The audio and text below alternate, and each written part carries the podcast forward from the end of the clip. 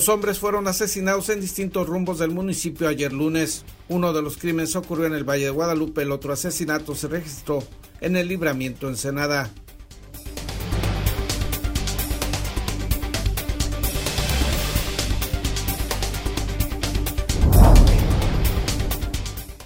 22 cámaras de comercio de la frontera norte de México solicitaron al presidente Andrés Manuel López Obrador ampliar el decreto que reduce el pago del impuesto al valor agregado, el IVA del 16 al 8% y el impuesto sobre la renta del 30 al 20%. Este decreto vencerá en enero de 2021. El presidente Andrés Manuel López Obrador habló de la posibilidad de que el decreto fronterizo de reducción del IVA se amplíe también a la frontera sur del país.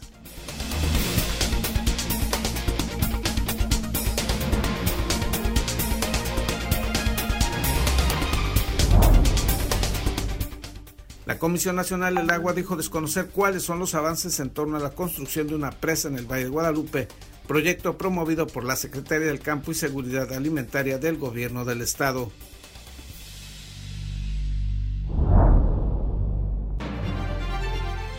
En seis lugares distintos, la diputada Claudia Agaton Muñiz realizó la presentación de su informe anual de actividades legislativas, periodo durante el cual presentó 25 iniciativas de ley, igual número de puntos de acuerdo y tres posicionamientos aprobados en el Pleno Legislativo.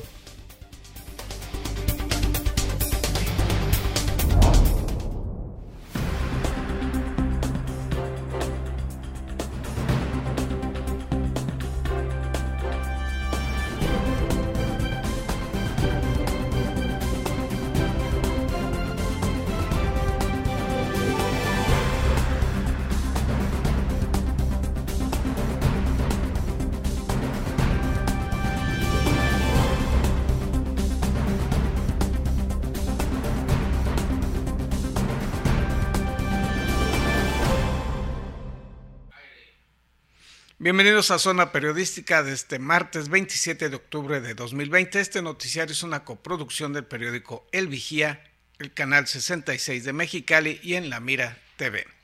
La semana pasada se dio a conocer el plan Ensenada Segura por parte de la Fiscalía General del Estado y el gobierno municipal, un proyecto del cual seguramente los delincuentes no se han enterado. Ayer hubo dos homicidios en este municipio. Dos cadáveres con huellas de violencia fueron localizados ayer, uno en el libramiento Ensenada y otro en la cajuela de un carro estacionado en Valle de Guadalupe.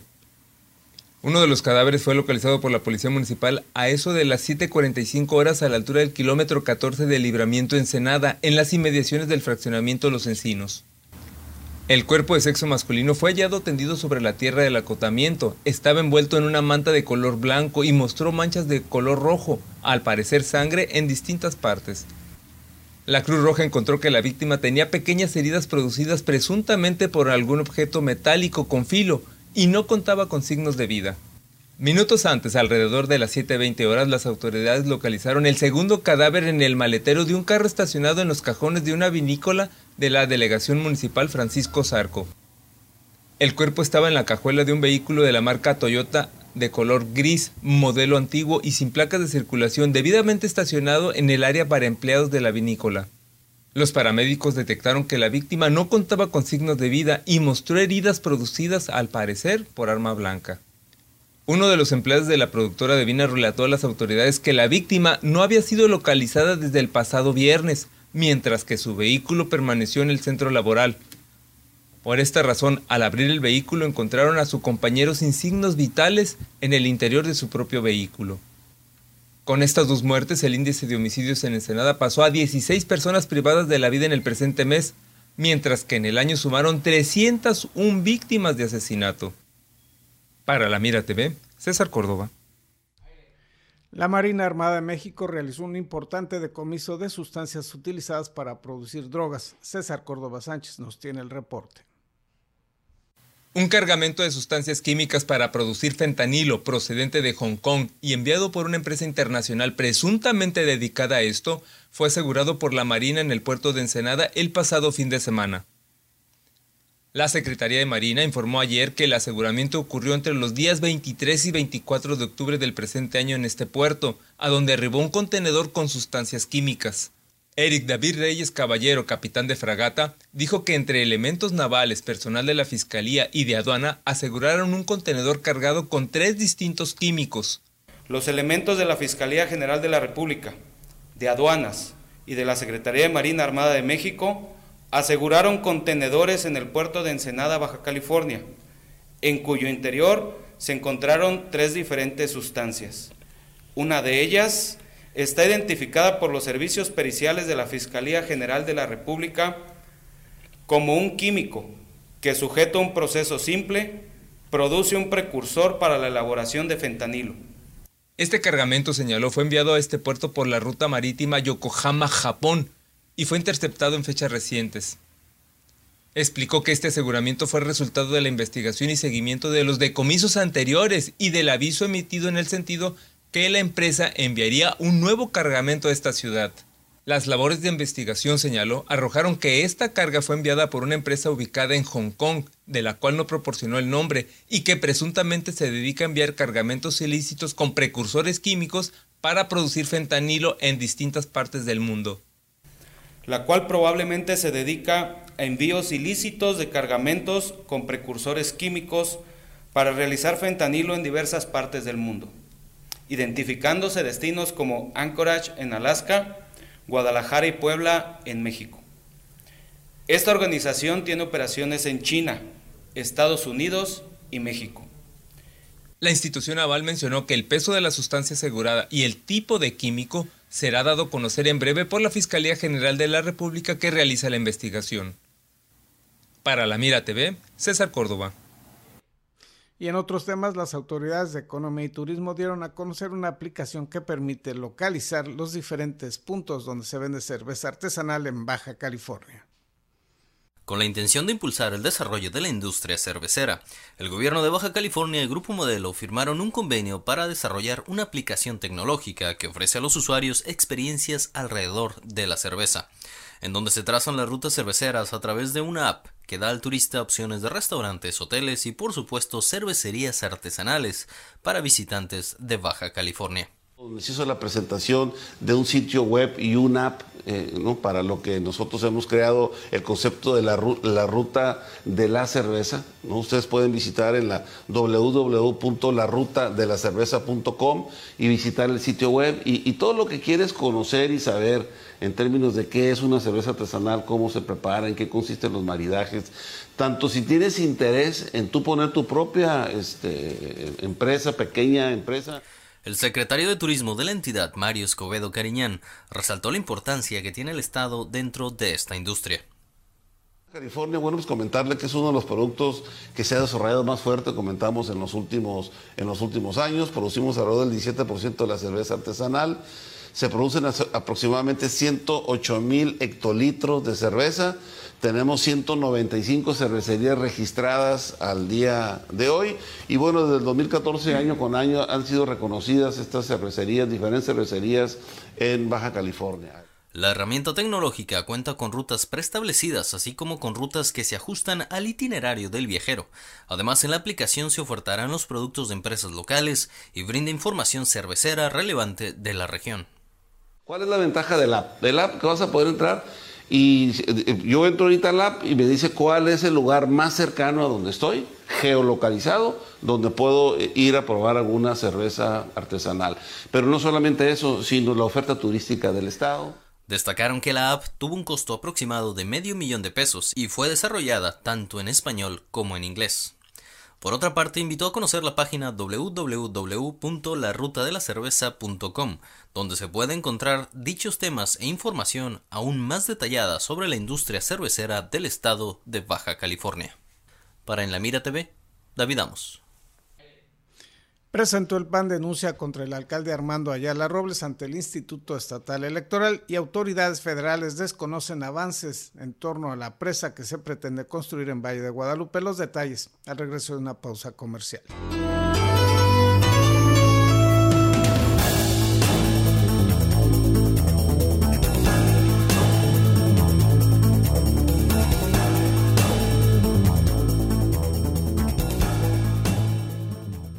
En Daymark Clínica de Ojos ofrecemos un servicio integral a cargo de profesionales expertos en la salud visual. Cuidamos la salud de tus ojos con equipo oftalmológico de última generación, cirugías, tomografías, tratamientos y servicios de óptica. Además, contamos con productos de alta calidad y como siempre, un excelente trato. Acuda a cualquiera de nuestras dos sucursales y confía en la salud de tus ojos en nuestros profesionales. Ofrecemos un amplio surtido de lentes con gran variedad de modelos y tamaños para todas las edades.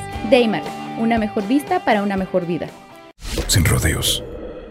El COVID existe. El COVID cuesta. El COVID duele. El COVID mata. Sin excusas, protégete del COVID. Cubre bocas, sana distancia, lávate las manos. Campaña unificada para crear conciencia.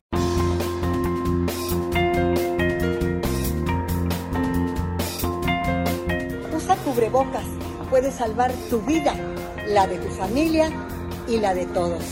Indispensable para salir y sana distancia. Por tu salud, no te lo quites. Salva vidas. Póntelo. Somos periodistas y lo traemos bien puesto. Por tu seguridad y la de todos, usa el cubrebocas siempre. Somos periodistas y lo traemos bien puesto. Si todos usáramos cubrebocas, esto se acabaría. Así es que por responsabilidad con los demás y contigo mismo, usa tu cubrebocas. Soy periodista y lo tengo bien puesto. Cuídate y cuida a los demás. El cubrebocas puede hacer la diferencia. Por favor, utilízalo. Soy periodista y yo lo traigo bien puesto. Prevenir contagios es la meta. Carnicería Villavicencio. Quédate en casa y prepara un delicioso caldo res, unas costillas un buen corte de carne. No te compliques, ya hace el súper desde tu casa. Abarrotes, carnes, pollos, quesos, frutas, verduras, te llevamos todo lo que necesites directamente a tu domicilio con Mercado en tu casa. Contáctanos por Facebook y a los teléfonos 646-273-2036 y conoce nuestras promociones. Carnicería Villavicencio, lo mejor de la región a la puerta de tu casa.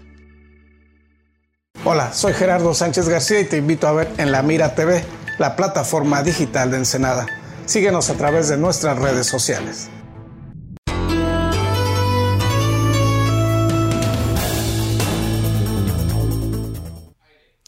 Piden ampliar el decreto que otorga estímulos fiscales a los empresarios de la región fronteriza norte. Dicho decreto concluiría el primer día de enero de 2021. 22 cámaras de comercio de la frontera norte de México solicitaron al presidente Andrés Manuel López Obrador ampliar el decreto que reduce el pago del impuesto al valor agregado, el IVA, del 16 al 8% y el impuesto sobre la renta ICR del 30 al 20%, decreto que vencerá en enero de 2021. Jorge Menchaca Sinesio, vicepresidente de la región noroeste de la Confederación Nacional de Cámaras de Comercio, indicó que los representantes de esas 22 cámaras de cinco entidades, Baja California, Baja California Sur, Sonora, Chihuahua, Coahuila, Tamaulipas y Nuevo León, solicitaron a López Obrador ampliar ese decreto por los beneficios generados a la actividad económica de la región y de no prorrogarse esto que se vence el 31 de diciembre, pues volveremos a pagar el 16% de IVA y las empresas y los comercios pues tendrán que pagar el 30% de ISR y no el 20% que estamos pagando en estos momentos. Entonces, ese tipo, ese, eh, ese trabajo lo estamos haciendo las cámaras de comercio de la frontera norte. Como te comentaba, somos 22 cámaras de comercio que estamos solicitando la ampliación de este decreto. Vemos un, eh, que ha beneficiado a muchos comerciantes e incluso a la ciudadanía, porque muchos de los productos se les traslada la disminución del costo y esto nos permite ser un poquito más competitivos con los, con los precios que tiene la Unión Americana en el sur. Menchaca Sinesio reconoció que aunque no se tienen cifras precisas de cuántas empresas y contribuyentes se han beneficiado por dicho decreto que entró en vigencia en enero de 2019 y concluirá en enero de 2021, se ha tenido resultados positivos expresó que si bien se han solicitado esos datos a la Secretaría de Hacienda y Crédito Público, no se ha proporcionado información específica al respecto. Nosotros no tenemos el dato duro, Sin embargo, tenemos la experiencia de comerciantes que nos dicen que están pagando una menor cantidad de impuestos sobre la renta y que también pues el dinero que se traslada de la diferencia del IVA que no se está cobrando, pues obviamente genera una satisfacción del cliente y ayuda para generar esa venta también. Sin embargo, aseguró el vicepresidente de la región noroeste de la Concanaco, aunque no se tengan los datos generales y oficiales, existen muchos comerciantes que se han visto beneficiados por ambas prerrogativas fiscales. La reducción de ambos pagos fiscales brinda una mayor competitividad a quienes comercian en la región fronteriza norte y que tienen que enfrentarse a competidores norteamericanos con menos tasas fiscales y por lo tanto con precios más atractivos. Informó para la Mira TV Gerardo Sánchez García. Y sobre este mismo tema habló ayer el presidente Andrés Manuel López Obrador. Esto fue lo que dijo al respecto. Estamos apoyando al centro y al norte y este programa, por ejemplo, es único y me lo están pidiendo también en la frontera sur y tengo el compromiso de que se aplique, sobre todo en Chiapas, y me lo están pidiendo en Chetumal, en Quintana Roo, de que haya una zona franca que les ayude y tengo ese compromiso. Lo estamos eh, evaluando, el programa, y se va a ir ampliando. Y en este caso de Allende y de otros municipios de Coahuila, es que quedaron pues eh, fuera de la franja de los 20 kilómetros y por eso no se incluyeron, pero también se está analizando.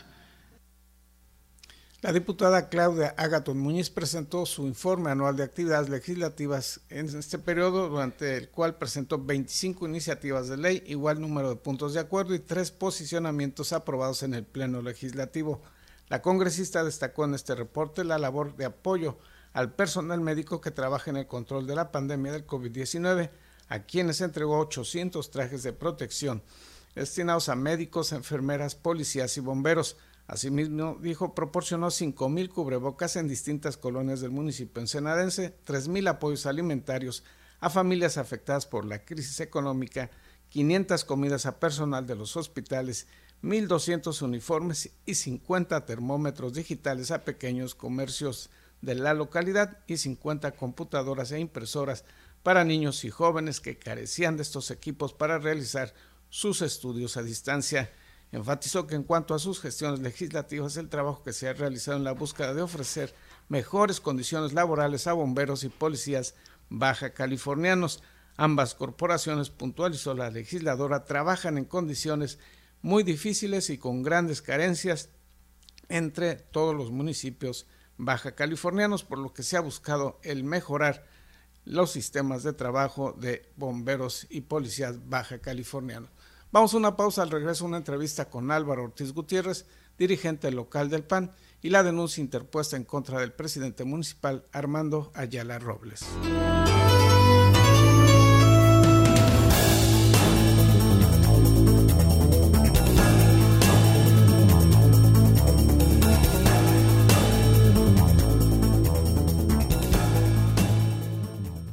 En Daymark Clínica de Ojos ofrecemos un servicio integral a cargo de profesionales expertos en la salud visual. Cuidamos la salud de tus ojos con equipo oftalmológico de última generación, cirugías, tomografías, tratamientos y servicios de óptica. Además, contamos con productos de alta calidad y como siempre, un excelente trato. Acuda a cualquiera de nuestras dos sucursales y confía en la salud de tus ojos en nuestros profesionales. Ofrecemos un amplio surtido de lentes con gran variedad de modelos y tamaños para todas las edades. Daymark, una mejor vista para una mejor vida sin rodeos.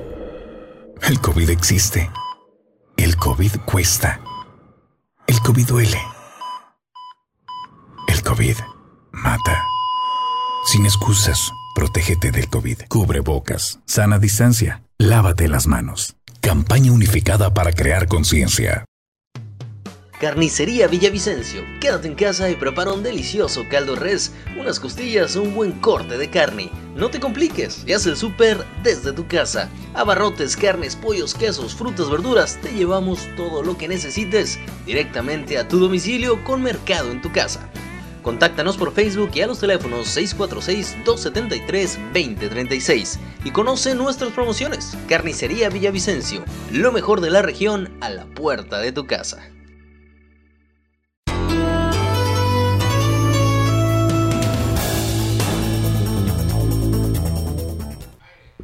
Nos acompaña en el estudio de Zona Periodística Álvaro Ortiz Gutiérrez, quien es dirigente local del Partido Acción Nacional y quien el día de ayer, junto con otro de sus compañeros, acudieron a presentar una denuncia.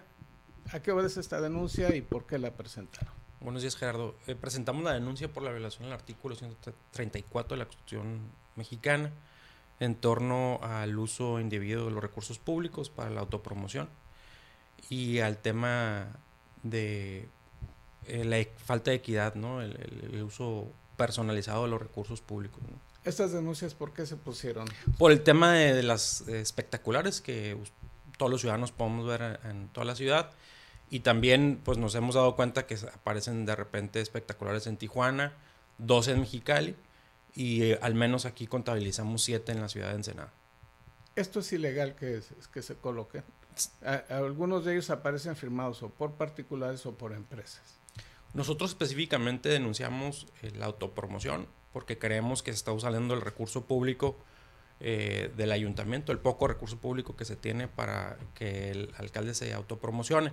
Específicamente nosotros creemos que en esta crisis económica que se está viviendo por el tema del COVID, pues una empresa, pues lo menos que tiene recursos es para, para poner un espectacular, por eso estamos en la presunción de que muy probablemente se está utilizando recursos públicos, ¿no? Sea la autoridad que determine si nosotros tenemos la razón, por eso presentamos la denuncia.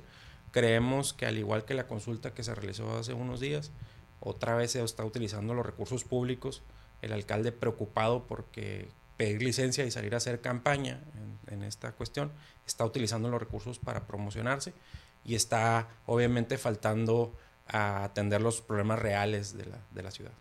Han aparecido también algunas carteleras en, las carreteras, en algunas carreteras, en donde supuestamente estos ah, carteles, estos anuncios son pagados por el sindicato de infraestructura. ¿Qué saben ustedes al respecto?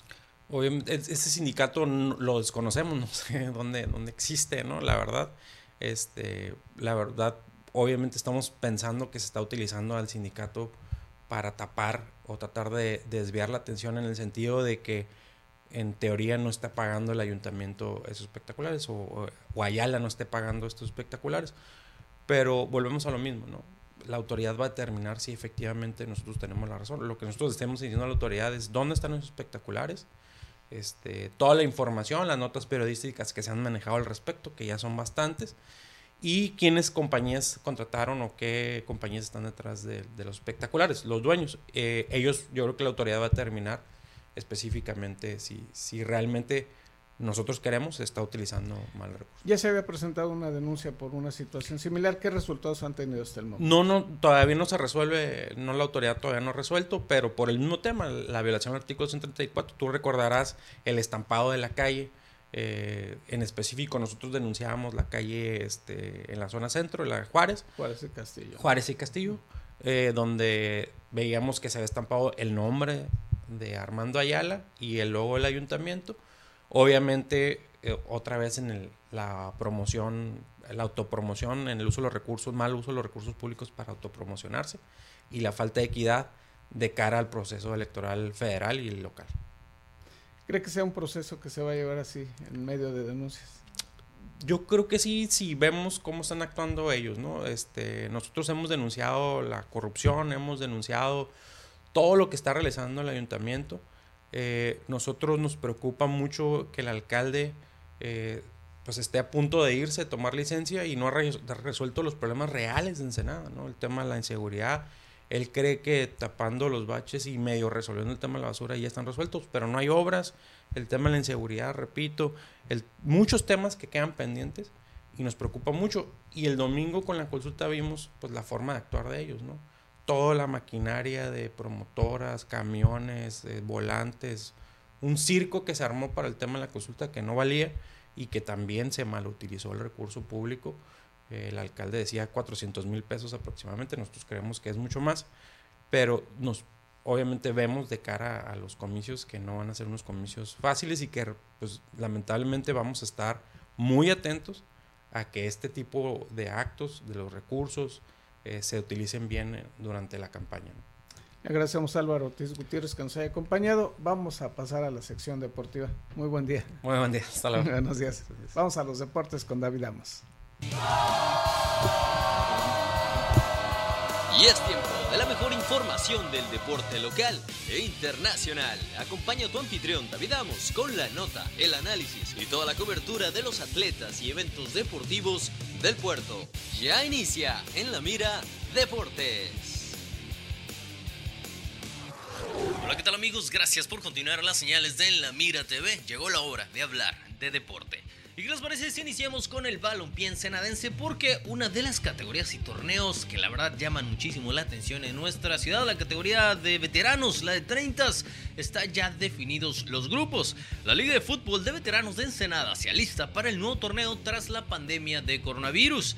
La Liga de Fútbol de Veteranos de Ensenada dio a conocer que en la categoría 30 años se jugará un torneo corto con dos grupos de 8 equipos para cumplir con, el, con ello el año deportivo tras la pandemia de coronavirus. El organismo de fútbol de veteranos del puerto está a la espera de que el Instituto del Deporte y la Cultura Física del Estado, LINDE, autorice la reapertura de unidades deportivas para juegos y así poder arrancar de manera oficial la campaña. El sector A será el grupo de la muerte con el campeón Los Olivos, el campeón de campeones Maniadero y el buen equipo de San Quintín, conjunto que en la pasada temporada llegó a cuartos de final. Por su parte, el grupo B estará encabezado por Camrec y Vilchis Corporativo Legal, así como Punta Estero Ranch y Pueblo Antiguo. Calificarán a la liguilla los cuatro primeros lugares de cada grupo para hacer una tabla general y acomodar las llaves del primero al octavo puesto. Y de aquí nos vamos directamente al deporte ráfaga, la Liga Nacional de Baloncesto Profesional, porque triste noticia, anunció la culminación de su temporada regular a la que le restaban dos fechas para resguardar así a sus protagonistas ante el aumento de casos de COVID-19 en el país. Esto se da aprovechando que los ocho equipos clasificados a playoffs ya estaban definidos. Por lo tanto, Fuerza Regia no sostendrá su última serie pactada para disputarse contra los mineros de Zacatecas, líderes del este. El anuncio de cancelar las jornadas 19 y 20 que se iban a jugar el próximo fin de semana fue a través de un comunicado. Triste noticia para toda la fanática del básquetbol nacional, pero bueno, el COVID-19 aún no se va y tenemos que seguir tomando nuestras precauciones y el deporte no es la excepción. Y de aquí nos vamos directamente al fútbol nacional porque cómo sufren Víctor Manuel Bucetich Gio y Chivas cuando se enfrentan a Cruz Azul. Ambos tienen una racha negativa ante la máquina. De los últimos 11 partidos, los rojiblancos solamente han ganado dos encuentros, perdido 6 y empatado 3. Mientras que el estratega del Guadalajara ha caído en 16 ocasiones contra ellos empatando 3 y ganando 7. El rebaño tenía una oportunidad de oro para sacudirse de una racha de 4 encuentros sin ganarle a los de la Noria en el Acron, que los hubiera puesto a soñar con los primeros lugares de la tabla, pero no pudieron ante los celestes y se quedaron momentáneamente en el séptimo lugar de la tabla. La última victoria en casa para Chivas contra Cruz Azul fue en la apertura 2016, cuando vencieron 3-2 a los azules en la jornada 15 del torneo. A partir de ahí, los rojiblancos la verdad es que suman un triunfo por dos empates y cinco derrotas, contando el descalabro de ayer. Chivas tiene un coco celeste, por lo que más les vale no encontrarlo en la fiesta grande. Así es, ahí está el tema del balompié nacional. Y de aquí, bueno, tenemos que hablar sin duda alguna de la Serie Mundial porque los Dodgers derrotan a Tampa Bay. Los Ángeles resistieron para apuntarse una victoria de 4-2 sobre Tampa Bay que les dio una ventaja de 3-2 en la Serie Mundial. Clayton Kershaw derrotó a los Rays por segunda vez en seis días, saliendo de apuros en el cuarto inning con un tiro de rápida reacción para evitar un inusual robo del plato. Y los Dodgers de Los Ángeles resistieron ayer domingo para apuntarse así una victoria de 4-2 sobre los de Tampa, que les dio una ventaja de 3-2 en la Serie Mundial. Con un triunfo más, los Dodgers podrían alzar su primer título desde 1988. Y de aquí nos vamos directamente al deporte de los emparrillados, como está la NFL, porque los vaqueros pierden ante Washington. La verdad es que ya hasta aquella fanaticada de los vaqueros ya se quieren esconder, no saben qué hacer, porque Washington permitió 142 yardas totales para ganar el encuentro por diferencia de dobles dígitos por primera vez desde noviembre de 2018. La defensa de Washington finalmente frenó a un adversario en problemas, sumando 6 capturas, una intercepción y forzó un balón perdido que acabó en un safety al vencer el pasado domingo 25-3 a los Cowboys de Dallas para poner un fin o fin a una racha de 5 derrotas. Por su parte, hay que hablar de esto. El mexicano Sergio Castillo debuta en la NFL con un gol de campo. Volvió a aparecer un jugador mexicano en la NFL. Buena noticia fue Sergio Castillo, quien pateó un gol de campo y abrió el marcador para los Jets en el duelo de este domingo contra los Bills. Castillo se unió a los Jets este año luego de su paso por la CFL y la XFL, además del fútbol americano colegial con West, Texas AM. Su oportunidad llega tras la lesión del kicker principal de la franquicia, Sam Picken. Ahora Castillo, hay que decirlo también, buscará convencer a los Jets e intentar quedarse como el pateador principal titular de la organización tras su debut. Y con esto damos por terminada la nota deportiva. De verdad, gracias por su atención. Mi nombre es David Amos. Vamos a despedir también su noticiero con Gerardo Sánchez de Zona Periodística. Todas las mañanas no se lo pueden perder. Y por la tarde, en punto de las 7 de la tarde, tenemos Zona Periodística 2.0. Toda la información local del puerto de Ensenada, nacional e internacional. Fue un placer haber estado con ustedes. Hasta la próxima.